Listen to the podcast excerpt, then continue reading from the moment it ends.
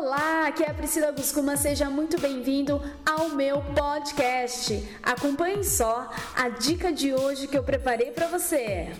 Hoje eu quero começar um vídeo bem diferente. Hoje eu quero começar falando sobre os seus pensamentos. Os seus pensamentos, eles são responsáveis pelos seus sentimentos.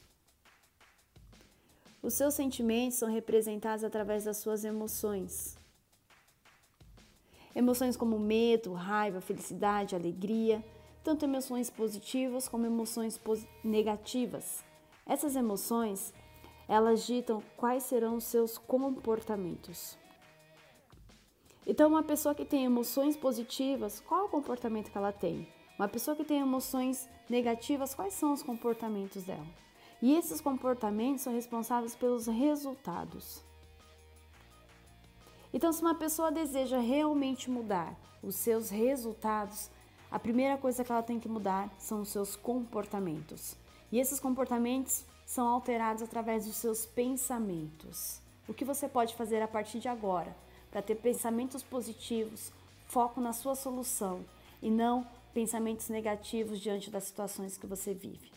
Uma ótima noite para você.